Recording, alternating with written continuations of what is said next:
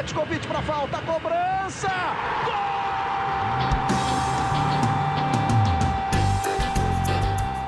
Está entrando no ar o podcast Sabe de quem?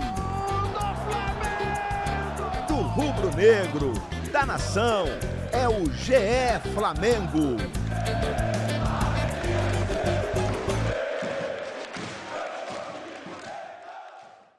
Você que se liga no GE, tá ligado aqui também no GE Flamengo, podcast que você conhece, pensado, dedicado, produzido, feito com esse carinho todo para você, torcedor rubro-negro. Sou Igor Rodrigues, hoje no episódio 77 aqui da nossa jornada, dividido em duas partes, porque o Flamengo nunca é tranquilo, né? A gente sempre tem coisa para falar, com aquela saída ali inesperada, a gente pode falar inesperada, já que a gente não falou aqui, uma saída na hora, na marra do Rafinha o Flamengo foi atrás já do seu novo nome e pode ser que nos próximos momentos, nas próximas horas, nos próximos dias, esteja fechando com Maurício Isla, o chileno. Daqui a pouco a gente vai falar tudo sobre ele e tudo sobre essa negociação na primeira parte do nosso episódio.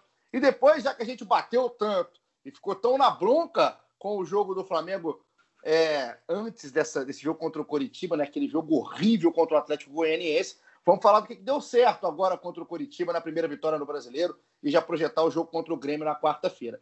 Para isso tudo, tem participação da galera daqui a pouco e também minha dupla de setoristas. Hoje, Felipe Schmidt está no banco, está cuidando da filha. Um beijo para esse querido de folga, aproveite a folga. Mas está aqui comigo Caê Mota e Fred Uber. Caezinho, bem-vindo de volta, né? Estamos com saudade de você depois da ausência de um episódio, também estava de folga, e agora volta já com essa apuração completa aí com o Isla, a gente vai começar nessa parte com o chileno, mas seja muito bem-vindo.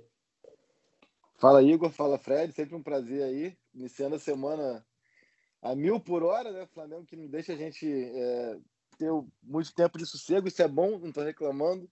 Como repórter, é super, super interessante.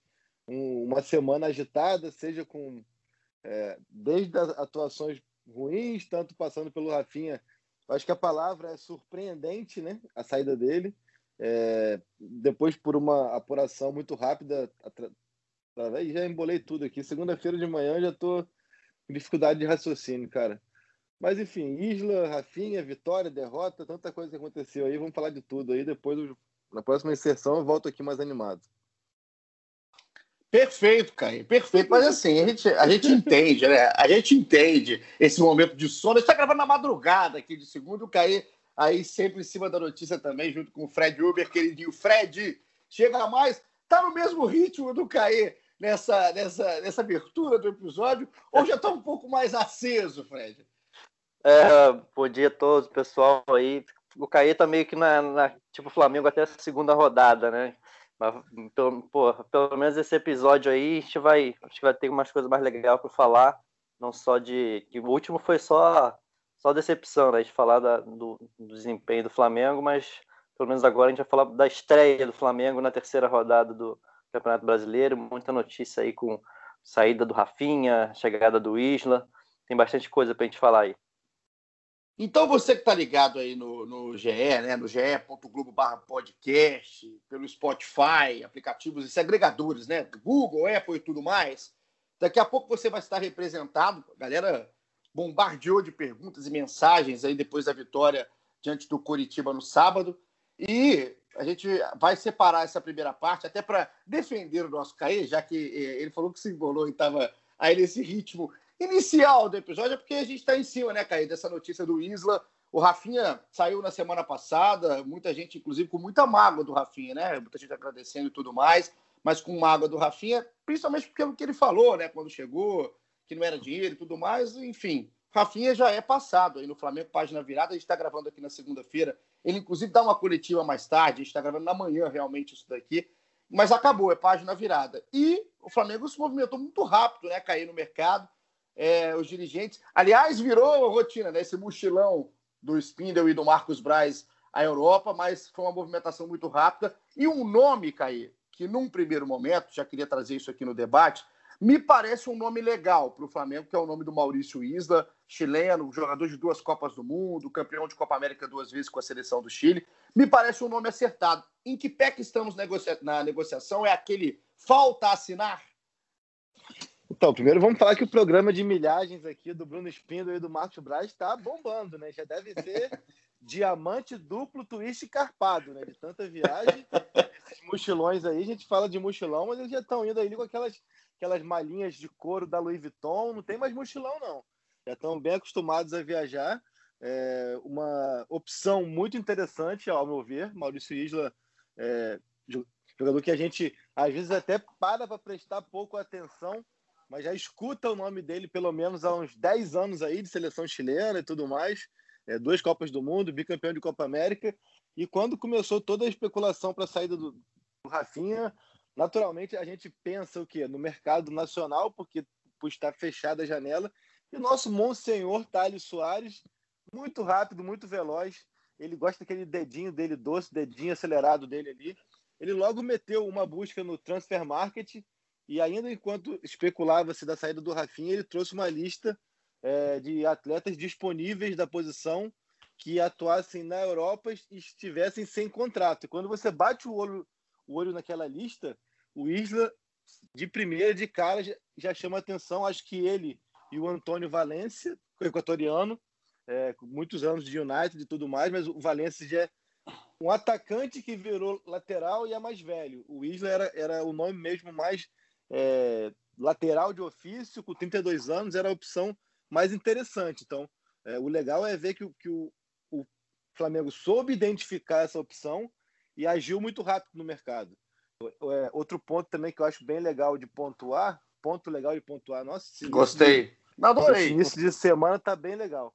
Agora, outro ponto importante, eu acho, que é assim: é, o Isla recusou o Boca Juniors numa longa negociação com o Riquelme e tudo mais, e aceita o Flamengo muito rápido.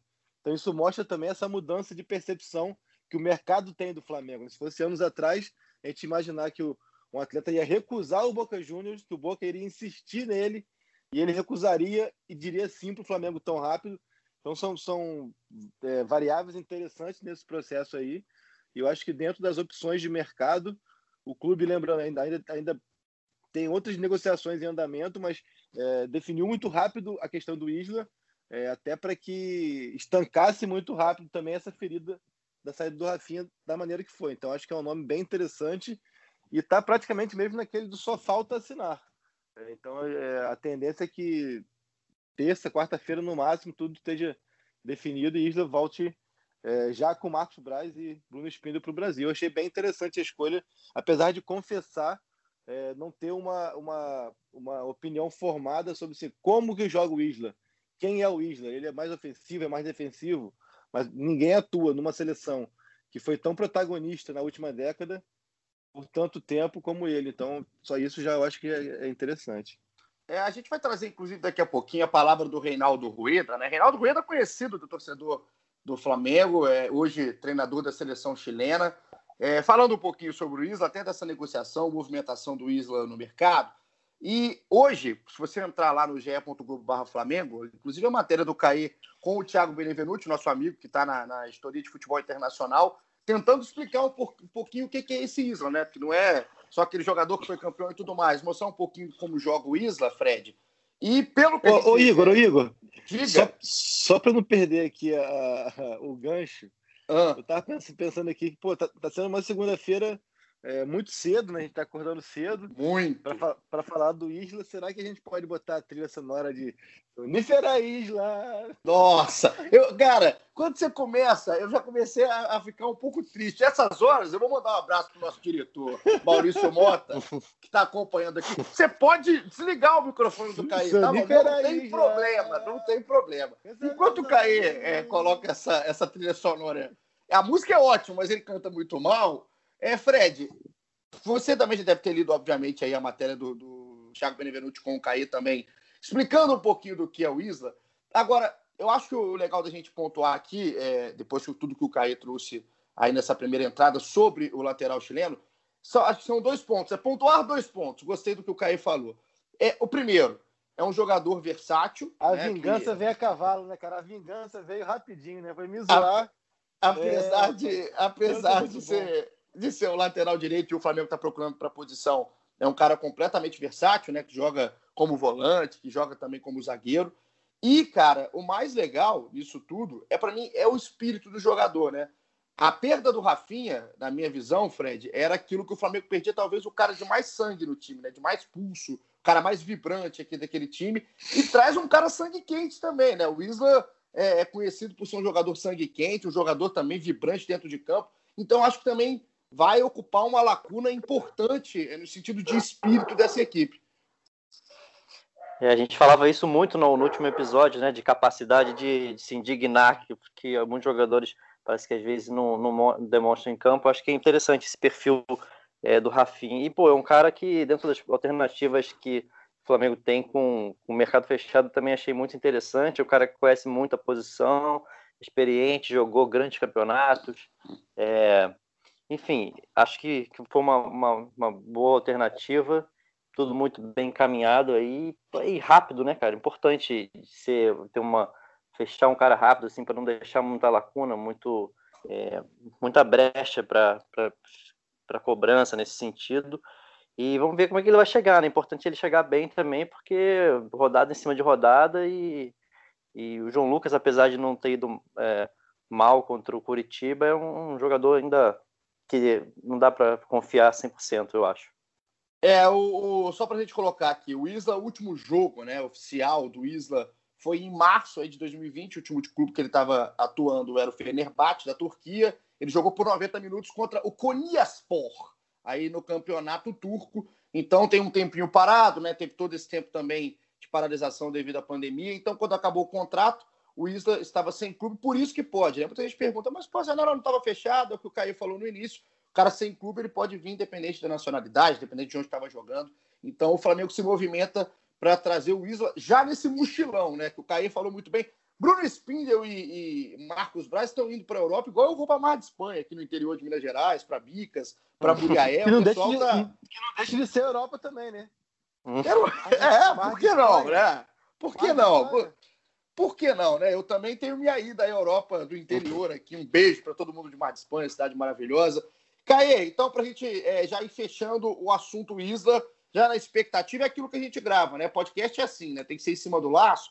Então, daqui a pouco talvez é, já esteja fechado. Então, é até um caráter já ser que a gente está falando, né? O que vai chamar a atenção é se Braz e Spindle estiverem na Espanha e não trouxerem nessa bagagem o Isla, né? Por enquanto parece que está tudo muito certo. Tem tempo de contrato, Caê? Então, a conversa é para que ele acerte até o fim de 2022, são dois anos e meio. É um acesso que está muito bem encaminhado. O próprio Isla já comentou, até trouxe aqui no Globoesporte.com. O Isla comentou com brasileiros que trabalham num restaurante em Alteia, que é uma cidade próxima a Valência, onde ele mora com a esposa dele. Já comentou que está tudo certo e tal. Até como é que, gente, como é, que é hoje em dia a velocidade da, das coisas com rede social, né? Tipo, que o Isla estava lá jantando na noite do sábado e aí eu não consigo nem entender como é que as coisas chegam para a gente, né? porque aí já tem brasileiro que procura, manda foto, sabe que a gente trabalha aqui no Grupo Globo e tal, e cobre Flamengo, de repente começa a brotar em Instagram, em Twitter, as pessoas procurando, e aí a gente tem essa informação de que ele e a esposa até já, já confidencializaram é, para pessoas próximas ali da, no interior da, de Valência sobre isso, sobre estar tudo certo, então seria mesmo muito muito surpreendente se desse alguma coisa errada, até o que faz a gente pensar para que Marcos Braz e Bruno Spindle irem até lá, né? Mas é um modus operandi que deu muito certo em outras situações, então acho que, que eles preferem mesmo essa conversa olho no olho, até para sentir qualquer situação. A tendência é que Isla já faça exames médicos prévios lá na Espanha. Agora, ao mesmo tempo que é uma boa escolha, é, é uma escolha, é uma solução rápida para a saída do Rafinha, sim. Agora, se não for um atleta que chegue para jogar em pelo menos uma semana também, acho que já muda muito isso. Ele, ele já está aí há quatro, cinco meses sem atuar, é, é bom ficar atento nisso, prestar atenção. Mas, ao que parece, ele é aquele tipo de, de jogador que ele é muito mais é, dedicado parte física e, e, e que sabe que conta muito mais com essa questão do que propriamente apenas talento. Então, a tendência, a gente espera é que ele realmente já esteja é, informam, enfim. Talvez até por isso eles vão lá, né? Para dar uma olhadinha na barriga, ver se está tudo bem. E eu queria aproveitar aqui, é, já me é. alongando, mas rapidamente, Nada? porque a gente. Eu falei muito pouco sobre o Rafinha. é, acho que a, a, gente cada vez mais precisa fomentar esse discurso de que o, atleta de futebol ele é um, um, profissional como qualquer outro, entendeu? Então, assim, é, é direito total do Rafinha receber uma, uma, proposta que ele acha mais interessante financeiramente por, ou por algum outro aspecto e ir embora, porque o discurso que a gente tem visto, principalmente da torcida, a gente entende pela paixão, é de uma traição, de uma coisa absurda e tudo mais. E eu acho que, pô, é, é, qualquer profissional tem o direito de receber uma, uma proposta, se manifestar, fazer valer uma cláusula e seguir em frente. Se você me perguntar, pô, mercado grego, Olympiacos, tem o que fazer lá, isso me chamou, me chamou muita atenção, me surpreendeu. Vamos escutá-lo nessa segunda-feira. Agora, esse discurso de ódio, de traição, que já foi um pouco utilizado com Jesus, mas agora muito mais. Pô, galera, vamos, vamos ser um pouco mais é, é respeitosos, entender a decisão particular de cada um, porque eu, particularmente, acho, acho muito over, assim, cara. Acho que a gente tem que respeitar e, e seguir em frente, porque futebol é, é, uma profissão como qualquer outra, cara. É, o, o Caí, a gente não falou do Rafinha aqui, né? A gente não teve a oportunidade, porque a gente gravou o episódio é, do, da Flamengo Lanterna e tudo mais, e logo depois teve aí a confirmação da saída o que eu mais vejo, assim, concordo 100%, cara, com a questão da, da, de todo mundo ter que entender, às vezes no futebol, as pessoas descolam muito o futebol da realidade, né? E aí o futebol parece que pode tudo. Então, é, o respeito, acho que em primeiro lugar. O que chateou muito o torcedor do Flamengo, que aí também a gente pensa do outro lado, é muito, não só a, a opção, e aí a opção eu acho que é totalmente válida, é mais o discurso do Rafinha, se eu não me engano, foi num programa com o Benja, na, no Fox Sports, quando ele fala que não é o dinheiro, né? A escolha dele pelo Flamengo é, lá naquele, né, no momento quando ele vem ao Flamengo, que se fosse pelo dinheiro ele ficaria na Europa e tudo mais. Enfim, acho que isso magoou um pouco mais o torcedor, mas que também isso aí, uma coisa não exclui a outra, o respeito à decisão dele nesse momento agora, em 2020, num momento totalmente diferente, atípico de pandemia e tudo mais, ele querer mudar aí para o futebol europeu. A mágoa da torcida também é totalmente tranquila, o torcedor pode ficar magoado mas o respeito eu acho que realmente tem que estar em primeiro lugar, que a decisão é do jogador. E o Flamengo, esse movimento, não teve nada de gelo no sangue dessa vez. Hein? O sangue correu rápido na veia aí de Marcos Braz, Bruno Spindel e os Oi, demais dirigentes do Flamengo. Fala, Fred.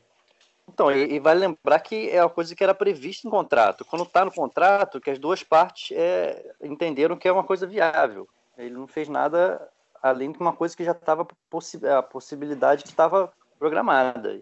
Imagina ele com, com 35 anos, tendo a possibilidade de fazer o último grande contrato da vida dele, é, ganhando quase três vezes mais do que ele estava ganhando. É, o cara que está acostumado a morar na Europa. Assim, a gente tem que analisar também, às vezes, é, um pouco, sair um pouco dessa, desse clima de, de, de revolta da torcida e, e, respeitar a decisão do jogador também, que, que no período que ficou no Flamengo, realmente é, vestiu a camisa, honrou, o que a gente falou é, ele é, fez tudo, foi multicampeão e respeitou muito o Flamengo e, e vida que segue agora é, é Isla. E quando agora a gente é informou, informou da questão da coletiva, é, que vai ser realizada nessa segunda-feira, achei uma, uma reação muitas vezes de indignação. Ah, para que vai dar coletiva no Ninho? Não, não, joga mais no Flamengo. Não tem isso, não tem aquilo. Eu acho que devia ser o contrário. Assim, eu acho que essa devia ser a regra e acho que faltou uma coletiva do Pablo e faltou principalmente uma coletiva do, do Jesus. Então acho que o Rafinha, até por, por desejo dele mesmo, está tendo, a, talvez por ser euro, por ter atuado tanto tempo na, na, Europa, os outros eram europeus, mas por ele ter atuado tanto tempo na Europa, entender que esse é um processo que faz parte. Eu lembro muito de quando o Felipe Luiz, por exemplo, é, o Atlético de Madrid não quis mais renovar com o Felipe Luiz e deu uma coletiva um evento de despedida para ele. Acho que isso, isso, é importante, cara, é valorizar a história que foi feita e tal. E acho que todos que tiveram destaque nesse 2019 aí é, são ciclos e tem que ser valorizados. Acho que faltou muito uma coletiva do Jesus explicar o porquê que ele vai embora. Ninguém foi embora, ninguém até hoje sabe, claramente. E o Rafinha vai fazer isso, ou espera-se que ele faça. É, só, só para a gente até fechar o assunto Rafinha, e ouvir o Reinaldo Rueda sobre o Isla, é aquela coisa, né? Acho que uma, as coisas não excluem, não, não, acabam não se chocando, né? A torcida pode ficar magoada porque perde um cara que, que era referência aí no time, técnica, de, também de liderança. A torcida fica chateada, né? Porque o Rafinha tinha um contrato com o Flamengo, que tinha essa brecha aí que fala muito bem o Fred, né? Que ele poderia sair. E também tem todo o dinheiro e tudo mais envolvido, um último grande contrato, o Rafinha já em época de final de carreira. Então, acho que a mágoa já da torcida vendo, já é o justificável. dia, o, o dia que eu sair daqui para ir pro, pro podcast Fala Fera, outro podcast, você vai ficar magoado. Você tá falando Vou, claro, claro, não, claro. Irei às redes sociais fazer protestos contra a sua ida a outro podcast que não o GE Flamengo. Então, para a gente terminar aqui o nosso, o nosso primeiro bloco, você faz o primeiro bloco, tô ficando chique aqui no nosso podcast, aí do, do episódio 77. Vamos ouvir Reinaldo Rueda, né? Quem pode falar com um pouco mais de propriedade ainda sobre o Isla, afinal é treinador da seleção chilena. Então chega mais Reinaldo Rueda, o que tem a nos falar sobre esse provável e muito perto de ser o novo reforço aí do Flamengo na temporada. Mauricio Isla eh, es un jugador de, una excelente trayectoria, un jugador de, de más de 10 años en Europa con eh, un gran suceso en diferentes clubes de la liga italiana, eh, de la liga turca. eh, y bueno, creo que su, su proceso en los seleccionados nacionales de Chile ha sido muy exitoso. Desde su época de, de juvenil en el Campeonato Mundial Sub-20 y después eh, en los diferentes mundiales que ha estado con, con la selección absoluta. Jugador con una eh, excelente técnica, una gran comprensión del juego eh, y creo que es un jugador que eh, se identifica bien con lo que es la filosofía y el sentimiento de, de Flamengo por, por lo que es la propuesta ofensiva, jugador que eh, resuelve muy bien en situaciones de ataque, eh, con buena colectividad, con muy buenos cruzamientos eh, y un, un gran líder dentro de la cancha. Eh, un jugador experimentado que seguro va a ser un gran aporte para Flamengo. Eh, y bueno, muy positivo para, para nosotros también en la selección, que, que ojalá tenga un buen suceso con Flamengo y, y que podamos seguirlo disfrutando acá en la selección. Esse é o parecer do Reinaldo Rueda. Inclusive, muito obrigado pela participação do Rueda aqui no episódio. Tem já também as aspas aí, o que falou até mais do Rueda nessa matéria que está destacada na, no ge.globo barra Flamengo, falando um pouquinho do Isla. Então, é um cara ofensivo, na visão do treinador da seleção chilena, né? Que chega muito à linha de fundo, é, que tem essa coletividade né, legal, um ídolo da torcida chilena. E para a gente passar aqui e finalizar agora de vez, 32 anos, 1,76m de altura, destro, passou por clubes como Udinese, Juventus, QPR, Olympique de Marseille, Cagliari e aí por último no Fenerbahçe do futebol turco. Considerações finais do Isla, Caê? Não, só para deixar claro para a torcida que o amigo do Cavani é o Rara, não é o Isla, não, porque eu já vi algumas pessoas ontem lembrando que com o episódio do Cavani na Copa América de 2015, gente, o amigão do Cavani é o Rara, o Isla é mais tranquilo, ele está ali isolado e não se envolve, se envolve nessa. Oh, meu Deus. É, Sabe quando você se arrepende, Fred, de chamar a consideração final? Fui eu, né? Fui eu nesse momento. Mas o episódio, o episódio do Cavani aí que o Caê tá lembrando, para quem não se lembra, é a famosa dedada, né? Do, do, É. do Rara, aquela patolada do Rara ali com o Cavani. É, é o episódio feio aí nesse momento, mas não é, não é o Isla, né? É o Rara. Fica aí outro para outro podcast. Então, considerações finais, agora sim, Fred. Com mais sobriedade aí do que o Caê. É legal você falar dessa parte de ofensividade, né? Até na, na matéria aí do, do Thiago e do, do Caí falando sobre isso, essa característica é importante para esse time do Flamengo. E, o- e o Reinaldo tá é, falando disso sobre ele considerar bastante ele para a seleção ainda, tá mais perto, vai conseguir é, observar ele no Flamengo bastante para continuar no, no, no radar dele para a seleção. É muito legal isso também. É isso. Então, Isla muito perto do Flamengo, aquele falta assinar. E a gente deve estar aí trazendo. A gente deve, não, né? Com certeza, Caê, Fred Uber, Felipe Schmidt todo o time aí do GE estarão dentro da notícia quando acertar de vez. Por enquanto, aqui já em caráter de acerto. Qualquer atualização você confere aí em tempo real. Agora vamos passar, já que a gente bateu, né? O Fred estava aqui é, ao meu lado no episódio 76, que a gente é, foi duro, né? Duro do jeito que tinha que ser com o futebol que o Flamengo estava jogando, com o desempenho do Flamengo em campo, não só com o resultado nas duas primeiras rodadas do Brasileiro, principalmente na segunda rodada, obviamente, contra o Atlético Goianiense. O Flamengo foi para a terceira rodada muito pressionado, o Domi com né, um mamute, né, um elefante nas costas, mas o Flamengo venceu fora de casa o Coritiba por 1 a 0 o jogo do sábado, gol de Arrascaeta e tira um pouquinho daquela, né, daquele período nebuloso que passava, óbvio que não espanta totalmente, mas tira um pouco, acalma um pouquinho ali o mar, tá conseguindo navegar melhor agora o catalão para essa quarta rodada agora que vai ser contra o Grêmio. Mas vou chamar primeiro aqui o Caê, porque não estava naquele episódio 76, inclusive que batemos recordes aqui de audiência. O pessoal gosta de uma corneta, né? O pessoal também estava preocupado. Então agora houve até numa, num semblante melhor, Caê, porque o que, que você acha que mudou nesse Flamengo, né? O que, que você acha que deu certo contra o Curitiba, que talvez tenha dado muito errado contra o Atlético Goianiense? Acho que o principal foi que o Domi foi bem mais conservador, né? Ele inventou bem menos, fez opções é, óbvias e lógicas, como eu, eu, acredito que ele deveria ter feito já contra o time de Goiás, porque é, pelo pouco tempo que ele tem, pela questão de não querer não improvisar, não fazer situações assim, ele mesmo falou, você disse que ele estava com um elefante nas costas, mas foi um elefante que ele mesmo disse que não colocaria dentro da casinha, que isso não ia dar tudo errado, e ele pegou e colocou dentro da casinha muito rápido, e a casinha não cabia esse elefante, então acho que só o fato dele fazer uma escolha pelo João Lucas, que por sinal fez uma partida muito interessante, muito boa, assim, é, ele simplifica muito mais a situação. Eu vi um quarteto ofensivo muito mais próximo do que em outras situações, principalmente um triângulo, um trio ofensivo. Achei o Everton ainda pouco descolado do Arrascaeta, do Bruno e do Gabriel, mas já achei o Arrascaeta, o Gabriel e o Bruno se procurando muito mais, muito mais próximos. Gabriel e Bruno ainda abaixo tecnicamente, assim, tem cometido erros que não são normais, é, principalmente o Bruno.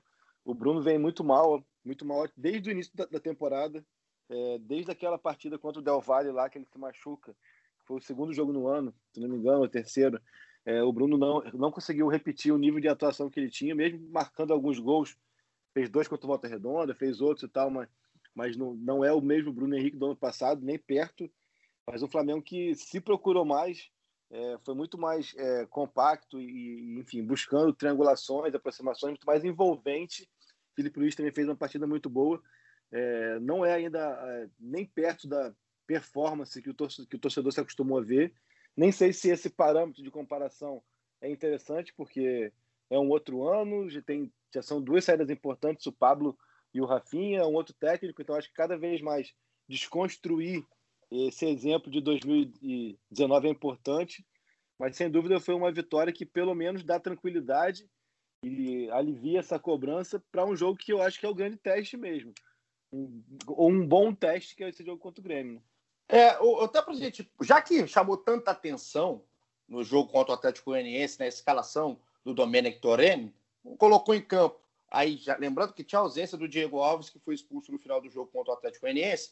O Flamengo foi a campo contra o Coxa com César, o João Lucas, Rodrigo Caio agora na defesa ao lado do Léo Pereira e o Felipe Luiz. Aí é um meio para frente, o William Arão, Gerson Arrascaeta, Everton Ribeiro, Bruno Henrique e Gabriel. Esse foi o time muito mais conservador, né, Fred? Muito mais justificável, até para a gente explicar para o torcedor o que aconteceu em campo, por que daquela opção, muito mais tranquilo. E o nome que não chama atenção porque não é improvisado, mas que é uma novidade aí nessa, nessa formação do Flamengo é realmente o João Lucas, que o Caí começou a falar ali um pouquinho sobre ele. Eu queria até entrar um pouquinho mais nessa discussão, já que a gente fez no episódio aqui essa abertura em cima do Isla, que é o cara que vai chegar para a posição é, nesse primeiro momento.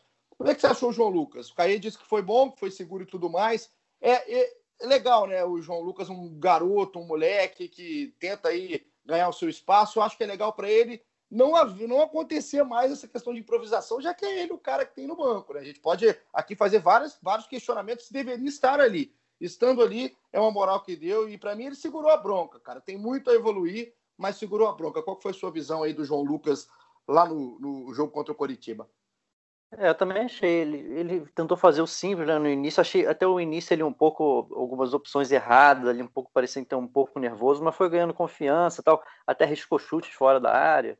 É assim, ele, eu não acho, ele, ele tecnicamente dá para ver que ele é abaixo dos outros jogadores, é uma sintonia um pouco diferente.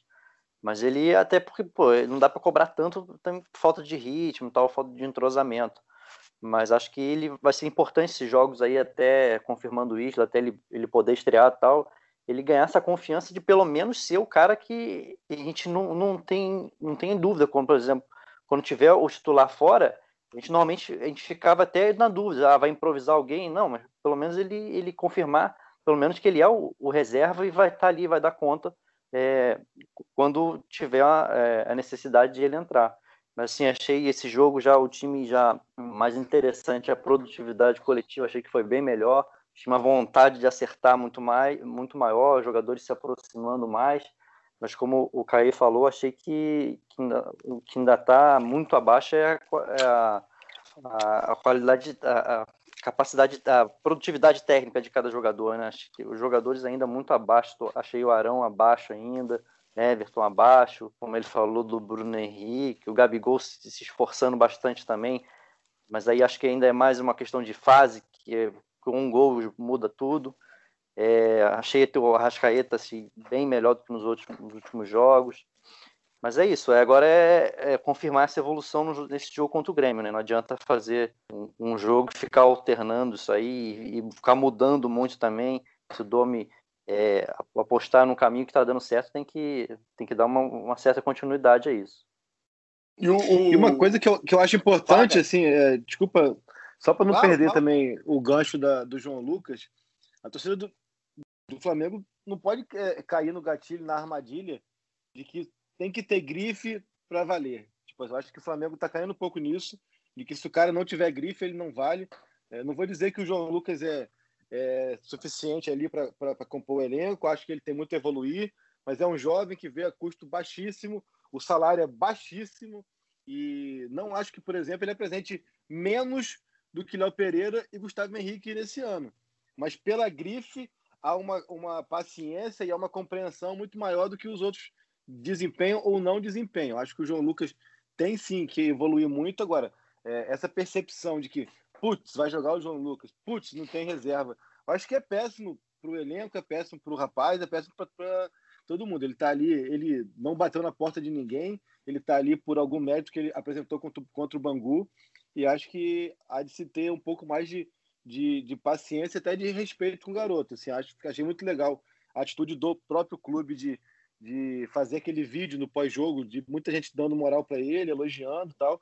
Acho que o João Lucas tem muito a evoluir, só que qualquer pessoa de qualquer função precisa de uma coisa que é confiança, cara. E ninguém deu confiança para o João Lucas até agora, pelo menos lado de fora. Ele sempre observado e visto com, com, com desconfiança, com olhar torto e tal e acho que isso prejudica e, dificulta esse processo. É, acho que ali no, no, jogo de sábado, no início até que o Fred falou, ele ficou até um pouco exposto pela questão da, da saída de bola, é, mesmo num, num Flamengo rascunhado, a versão 2019 rascunhado, a versão Jesus mais ofensivamente, mas a saída de bola é o que eu vejo mais, mais diferenças. Você vê ali que quando o goleiro, no caso foi o César, recebe a bola, é, antigamente o Arão vinha buscar e o Arão veio buscar dessa vez, mas os zagueiros já davam opção meio que na diagonal, na intermediária. Agora você vê Rodrigo Caio e Léo Pereira espetadíssimos, abertíssimos nas laterais, na linha do César praticamente, e muitas vezes ele teve que desafogar no João Lucas. Eu, eu, eu lembro de um lance bem no começo, em que ele domina, devolve no Rodrigo, o Rodrigo devolve nele, ele vai cortando para dentro, assim, para o meio da área, e, mas ele até consegue se virar e tal. Mas eu acho que é essa sintonia fina na saída de bola, acho que é ainda um problema coletivo. Mas ele já tinha feito um jogo seguro contra o Júnior Barranquilha. Até o Fred estava lá, não estava, Fred? Tava. Você, né? Então, o Fred estava lá, pode falar até melhor. Tinha feito um jogo seguro contra o Júnior e fez um outro jogo seguro agora. Eu acho que nesse início o principal é isso, é que ele seja seguro. Depois a gente pode avaliar que ele vai ser, vai ir bem, ou vai ser ofensivo, ou tudo mais. Então, acho que voltando e tem do... no início. O... Caio, tem duas coisas, né? que não, que não presta. É, e tem duas coisas em cima disso aí. Primeiro, que se você quiser esperar do João Lucas, um garoto de 22 anos, sem confiança, sem sequência, que ele seja o Rafinha de uma hora para outra, você está errado. Aí é um erro já de percepção e um erro de que você tem que achar logo esse, esse substituto de um cara que nunca ganhou moral dentro do, dentro do clube, né? Principalmente do lado de fora, concordo. E outra, é a visão de que realmente o João Lucas não é o jogador, pela proposta do Flamengo, pela proposta realmente do Flamengo dentro da temporada, não é um jogador que vai abraçar com muita facilidade a lateral direita e vai tirar ali de letra, ser o cara do. Não vai. Não é de uma hora para outra que isso acontece. Agora, é um garoto também que você for olhar, e eu acho que a comparação com o Léo Pereira, é, inclusive, é perfeita. É, o Léo Pereira, a dificuldade que tem o Léo Pereira para jogar futebol me chama muito mais atenção no Flamengo, principalmente nesse jogo contra o Curitiba, que é o recorte mais justo para a gente olhar. É, me chamou muito mais atenção o Léo Pereira que o João Lucas dentro do jogo. Léo Pereira, é, eu até, até falei, estava conversando com muita gente na hora do jogo. Se eu encaro o Flamengo hoje, é, toda jogada para mim é do lado esquerdo do Flamengo, principalmente nas costas do Léo, porque pega um pouco daquela falta de velocidade, mas um posicionamento incrível do Felipe Luiz, que jogou muito contra o Coritiba. Mas é um lado mais lento, um lado do cara, para mim, o cara mais inseguro do time. Não é o João Lucas, é o Léo Pereira. Mas aí a gente entra nessa de o que esperar do jogador, né? E tudo mais, expectativa, rodagem, bagagem, enfim. Acho que o João fez uma partida correta muito nervoso, que é natural no início do primeiro tempo ali, até a, a, perna tremia em alguns momentos, mas é um cara que no segundo tempo até ficou mais relaxado. O Curitiba teve um jogador expulso, que foi o René Júnior, num lance bobo, inclusive do René, e acaba que é, o Flamengo se tranquilizou dentro do jogo. Então é bom para dar uma moral para o moleque e a gente passar aqui, Fred, para o outro assunto dentro dessa partida, que eu acho legal, que o Caê fala da questão da evolução, né, desse trio de frente, né, do Arrascaeta, do Gabigol e do Bruno. Concordo com o Everton um pouco, um pouco abaixo, apesar de é, ter tido Olha, um pouco mais de, de liberdade. Concorda o quê? Que a foi melhor. Se você não ouve, é porque assim, você não estava aqui no episódio 76, que a gente bateu, inclusive, no Everton. Mas tem que bater, cara. O Everton não deixa de ser, para mim, o melhor jogador do Brasil, mas é, tá, ainda não, não tá jogando a bola que joga. E o Arrascaeta jogou muito. Agora, a questão dos dois de frente, eu queria ver contigo, Fred, porque não é aquela, não é aquela polêmica que tentaram criar, né? Principalmente no primeiro jogo. Nossa, é, mas será que estão com brigados? Não tem nada disso. A questão aqui é dentro de campo. Eu tô achando ainda o Bruno Henrique muito abaixo. Assim, é, não, eu não vi esse crescimento assim do trio. Né? Acho que o Arrascaeta é o ponto, o Gabigol perdendo chance, mas também concordo que seja fase. Mas o Bruno, eu ainda acho, acho que está muito abaixo, né? Queria ver a sua percepção em cima do Bruno Henrique, porque para mim não é só fase do Bruno, né? Não sei o que está acontecendo com o Bruno, arrancada, a, não está conseguindo dar sequência a uma jogada, enfim. Acho o Bruno muito desconexo aí desse, desse contexto do Flamengo. É, parece, dá, às vezes dá a impressão que tá, parece que falta força, né? Que ele depende muito dessa parte atlética dele, de ter os passos, de botar a bola na frente, que a gente viu em 2019, ele, a confiança que ele tinha, ele arriscava a jogada de qualquer jeito. A gente achava que ele não ia chegar, ele chegava e conseguia. É, acho que está faltando tanto para ele quanto para o Gabigol é uma exibição assim fora do fora do padrão, fora do comum. É, tipo uma exibição espetacular para ganhar essa confiança de novo e essa questão física também de que anda muito muito é, aliada com a confiança, né? Quando o cara não tem confiança, ele, ele pensa duas vezes, ele tenta fazer, ele arrisca menos, tenta fazer o mais simples, às vezes dá um passo para trás. Acho que isso que está faltando a eles, assim. Acho mais ou menos o que o que está faltando para eles é tipo um, o que aconteceu ano passado ali, aquele 6 a 1 Flamengo contra o Goiás. Precisando de uma exibição daquela para ser um marco na, na, na revolução deles nesse pós-pandemia aí. Ô, Caê, você pode me responder uma, uma dúvida que a gente fez no último episódio? Eu tô, eu, a dúvida segue, cara. olha só. O Flamengo, né, na primeira rodada é, do brasileiro contra o Atlético no Maracanã, perdeu de 1 a 0 mas o Domi é, só fez três substituições. Contra o Atlético Goianiense foram três, e aí força, forçada depois do fim do jogo a substituição do César, né? Porque o Diego Alves foi expulso.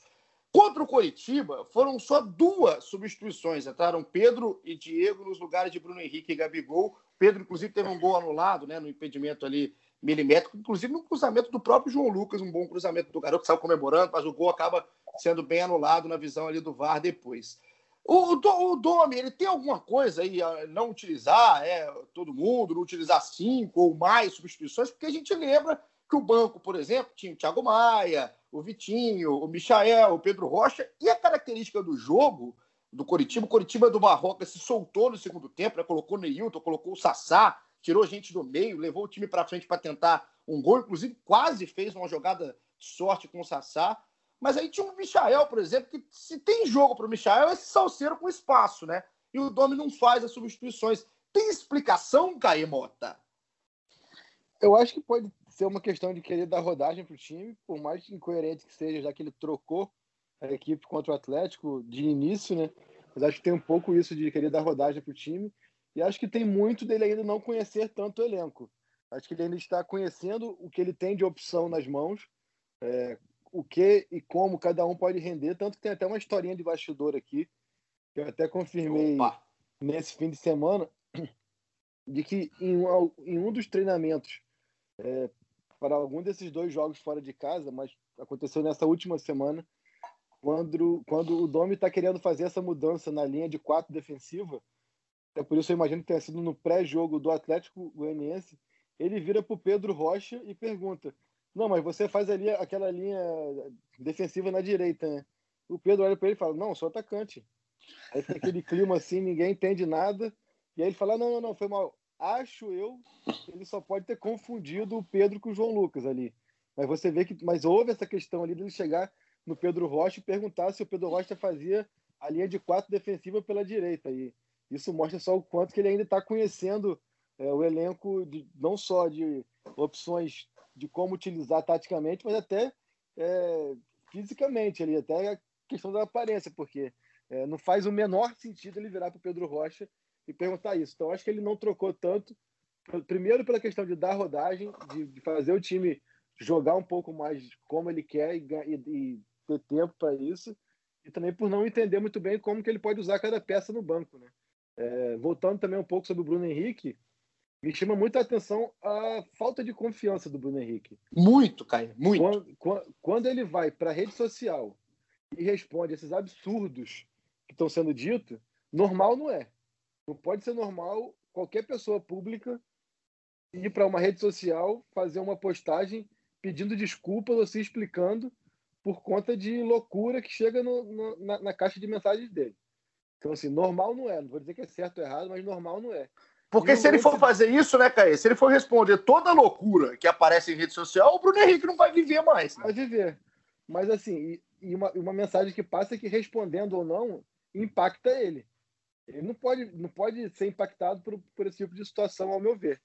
E um lance que para mim mostra muito foi o lance do segundo tempo, onde ele tem uma bola que ele chega cara a cara com o Wilson, um tempo e espaço para finalizar na perna boa dele, que é a perna direita, ele demora, demora, demora, e quando vai dar o passe para o Gabriel, dá um passe que, mesmo que não tivesse zagueiro, foi um passe de tornozelo ali, não foi um bom passe, e eles dá tempo para o defensor chegar e fazer o corte. Então, eu acho que tudo isso ficou muito na cabeça dele, de que não, eu tenho que, eu tenho mais do que fazer um gol, eu tenho que dar um gol para o Gabriel. Então, acho que o Bruno precisa parar, entender que isso tem nada a ver e seguir com, com o jogo dele normal, porque isso não pode influenciar uma decisão dele em campo, cara.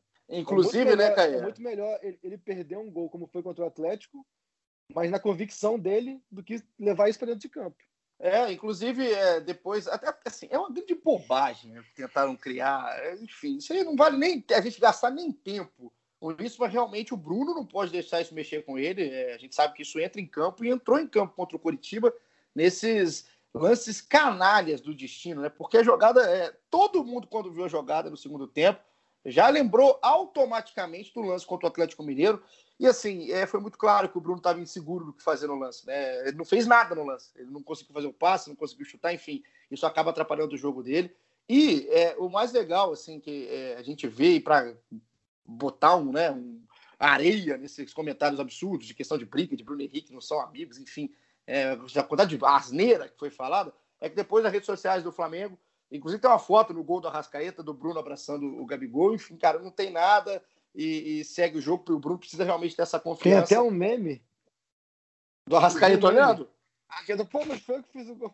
o Arrascaeta tá na foto ali sozinho, sem abraços do momento, e é o Gabigol abraçando o Bruno Henrique. Então, é, que tenha mais uma, uma, uma chance dessa com os dois livres contra um adversário e que o Bruno ou bata ou passe, mas com a convicção dele que é um grande jogador e precisa retomar essa confiança.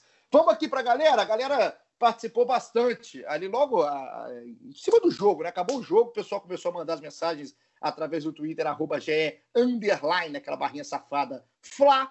E aqui o Leonardo Reis, ó. O João Lucas tá com moral, tá? Com a galera depois desse jogo, é legal. Falou que o João Lucas, pro Leonardo Reis, era o maior medo, não comprometeu. e o Léo Pereira ainda fora do, do ideal. Melhor em campo a Rascaeta, não pelo gol, mas porque mais articulou e criou. E começou a ter cara de Flamengo, esse Flamengo do Domi. O Felipe, um abraço para ele, falou que acha que faltou o Domi apostar nos contra-ataques no fim do jogo. A gente discutiu isso daqui, sentiu falta do Michael e do esquecido Pedro Rocha, né? Lembrado talvez até na linha defensiva em um certo momento, como disse o Caê, mas está esquecido aí o Pedro Rocha na visão do Felipe. O Luan Dias falou que a mudança principal foi de vontade daquele Flamengo do Atlético Goianiense para esse do Coritiba. O cara do jogo Arrascaeta, bem no jogo. Tarik, o Taricão da Massa, um abraço aí pro Tarik sempre com a gente, ainda com a foto aqui do Jorge Jesus. Vamos mudar, hein, Tarik? Vamos mudar. Falou que o lado esquerdo foi muito sólido, apesar dos erros de passe do Léo Pereira, que ainda acontecem.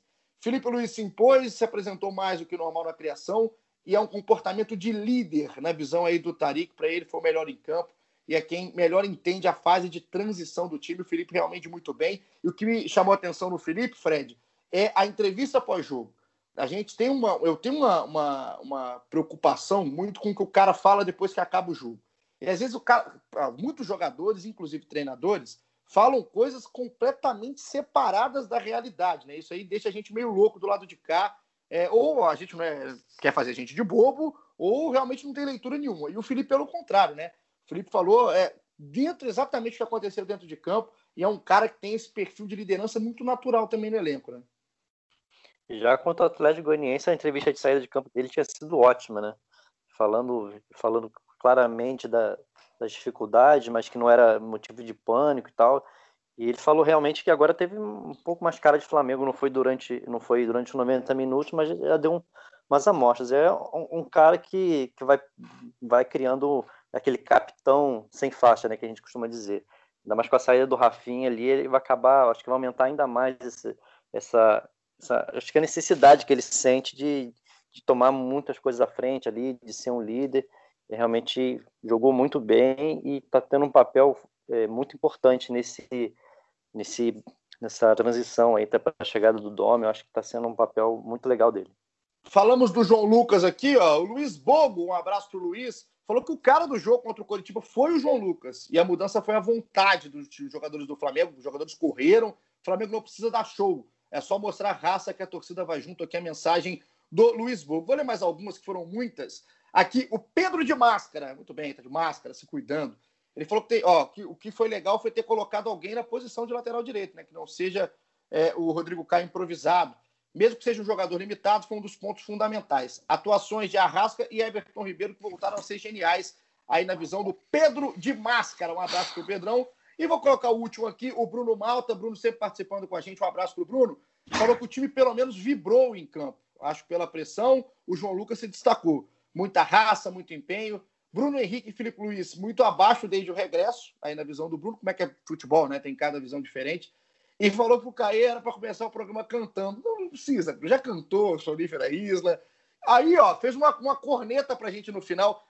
Aumentem os microfones, aumenta o som aí, Bruno. Tamo junto, hein? Obrigado pela mensagem. Tem muita Aumentei mensagem, tanto que tava até batendo no liquidificador aqui hoje. É, é, teve cachorro na participação, o liquidificador do CAE, então o microfone tá no talo. Então aumente aí do lado também. Obrigado, Bruno, pela mensagem, todo mundo que participou. Tem muita gente que a gente não consegue colocar aqui, mas é realmente é, a gente fica muito feliz com a participação de vocês e a audiência. Pra gente chegar na parte final e terminar nosso episódio 77, Caê, Flamengo e Grêmio, né? Um jogaço, cara, um jogaço aí no futebol brasileiro.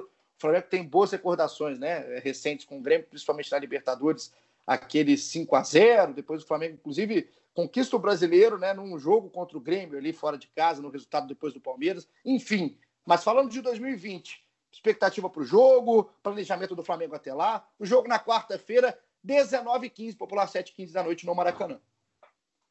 Uma partida super interessante, praticamente 10 meses após aquele 5 a 0 né? 5 a 0 foi no dia 23 de outubro de 2019. São quase 10 meses e tanta coisa que mudou e aconteceu nesse período nas equipes, no mundo e tudo mais, né? Um Flamengo que tinha Jorge Jesus é, no banco, é, o Grêmio que tinha Cebolinha a maior esperança. Acho que vai ser um jogo muito interessante. É, fica a expectativa aí, ao meu ver. É, o Domi não tem porquê e não deve mexer na equipe. Acho que é importante dar uma sequência e aproveitar, já que semana que vem é uma semana livre, aos poucos ir mudando. Tem algumas coisas ali que a gente ainda precisa entender e ver se vai dar certo ou não. Eu até postei também no nosso feed ontem O Gerson é uma mudança cada vez mais clara. O Gerson que sempre foi ficou famoso por ser o coringa, por rodar, por caminhar pelo passear pelo campo inteiro e fazer a bola girar, um coringa ou um peão naquele meio-campo ali. A gente pegou um mapa de calor da última partida com Jesus até antes da pandemia, que foi contra o Barcelona de Guayaquil, e você via que era um mapa de calor que ocupava muito mais espaço e espaços homogêneos ali, era aquele amarelinho, um amarelo não tão forte, mas em muitas partes do campo. E a gente pegou o mapa de calor dele nos três jogos com o Dome, e você consegue ver o vermelho, quer dizer mais calor, mais intensidade, mais presença, muito ali como meia esquerda. Então, é um Gerson que a gente vai aprender, tem que se acostumar a ver menos com a bola, participando menos do jogo, mas talvez num pedaço de campo onde ele consiga ser um pouco mais decisivo. São coisas que a gente vai vendo. Outro ponto também interessante é que contra o Curitiba, o César tocou mais na bola do que o Everton Ribeiro. São coisas assim que a gente vai observando lentamente o jeito do Domi. E aí sim, lentamente acho interessante. É, a gente espera que... que seja lentamente, né, Caio? Eu queria, para finalizar, te perguntar ele começa a rir antes, já sabe. É. É, vamos lá. É 50 minutos de episódio, ele veio com queria te perguntar. Vai! Eu queria te perguntar sobre essa mensagem que tu recebeu no WhatsApp agora aí, está tá de acordo com o que, tá, que você eu tô, acha? Eu tô, eu tô, acha? Eu assim, tô sem WhatsApp esses dias, então eu não tô olhando nada, entendeu? De mensagens, de nada que eu recebi. Eu tô olhando aqui é, nesse eu quero eu gente... assumir. Eu quero ah. eu assumir um pouco o comando e fazer uma pergunta para você, posso? Pode ficar à vontade. Você acha que se fosse o Marcelo Salles, o Fera, ele faria essas mudanças que o Domi fez? Porque ele passou por uma situação parecida no passado e não mudou a equipe. Eu caí, o Caio é um grande caralho, cara. Sabe por quê? Eu sou, eu sou o maior fã da história do Fera. Eu acho que o Fera deveria ter ficado no Flamengo, inclusive. E o Fera postou uma nova foto. Um beijo para Marcelo Salles, que a audiência é clara aqui com a gente. Se fosse o Salles, não teria mudado nada contra o Atlético Goianiense e o Flamengo teria ganhado lá. Então, um beijo pro, pro Fera. Consegui me, me firmar aqui hoje, viu, Caio? Consegui segurar aí a, a marimba nesse momento. E um beijo aí pro Fera. Fred Uber, você também é fera, assim como o Caio Mota é fera e o Eric Faria é fera também. Considerações finais aí, já projetando esse jogo contra o Grêmio e o planejamento rápido da semana do Flamengo. Eu, o Caio citou o César aí, a gente tinha falado no último episódio, pô, a, expectativa, como é que vai ser o César com a saída de bola aí? Achei que ele foi bem no jogo, sei que ele, ele deve ter deixado uma impressão legal. É, outra coisa que eu queria, de repente, eu lembrei dessa história que o Caio falou do, do Pedro Rocha aí, o que será que o, que o Domi acha que o Thiago Maia faz nesse elenco? Deve ser qual posição você acha que o Thiago Maia deve. que não é possível também. Acho. Não me faz eu essa pergunta. É que... Não me faz essa pergunta aos 45 do segundo tempo, porque realmente é uma pergunta que não, não dá para responder. É, enfim. Bom, esse jogo do Grêmio aí, acho que você. É, acho que o Grêmio é um, um dos candidatos ao, ao, ao, título aí, acho que vai ser muito legal. E com certeza o Grêmio vai vir, vai vir por querendo muito fazer frente ao Flamengo. O Renato deve estar louco ainda desde o ano passado com o Flamengo. Acho que vai ser uma partida muito legal aí para a gente acompanhar na quarta-feira. Tamo junto, Fred. Obrigado aí pela, pela participação, sempre junto aqui com a gente no GE Flamengo. A gente continua ligadinho, quinta-feira tem mais. Caizinho, tamo junto, hein? Parabéns aí pelo retorno, com música, com tudo mais. E a gente espera aí esse fechamento positivo. Tá quase tudo certo com o Maurício Isla. Valeu, Caê. Valeu, foi um episódio que passou tão rápido que eu queria trazer aqui uma reflexão do nosso amigo Marcelo Salles no Twitter, no Instagram nesse momento, que é a melhor maneira de esquecer o tempo é usá-lo. Obrigado. É, obrigado, Caio. Muito obrigado pela sua consideração. Eu vou parar de pedir consideração pro Caio, cara. A consideração final do Isla foi cantando e a consideração final do episódio é com o dizer aí a filosofia do nosso grande fera. Um abraço para Marcelo Fera Salles e todo mundo que está ligado aqui no nosso GE Flamengo. É sempre uma alegria, cara. É sempre uma alegria fazer um episódio, vocês participarem com a gente dessa felicidade. Valeu, Caê. Valeu, Fred Uber. Maurício Mota, nosso diretor, nosso coordenador, nosso editor. Tamo junto, hein? Muito obrigado aí pela companhia. Você que ficou ligado até agora e conseguiu seguir com a gente desses 50 minutos e um pouquinho. A gente está junto na quinta-feira, depois do jogo do Flamengo contra o Grêmio, com tudo que aconteceu, com Maurício Isla, com todo mundo mais que estiver chegando nessa barca do Flamengo. Tamo junto, hein? Um abraço e até a próxima.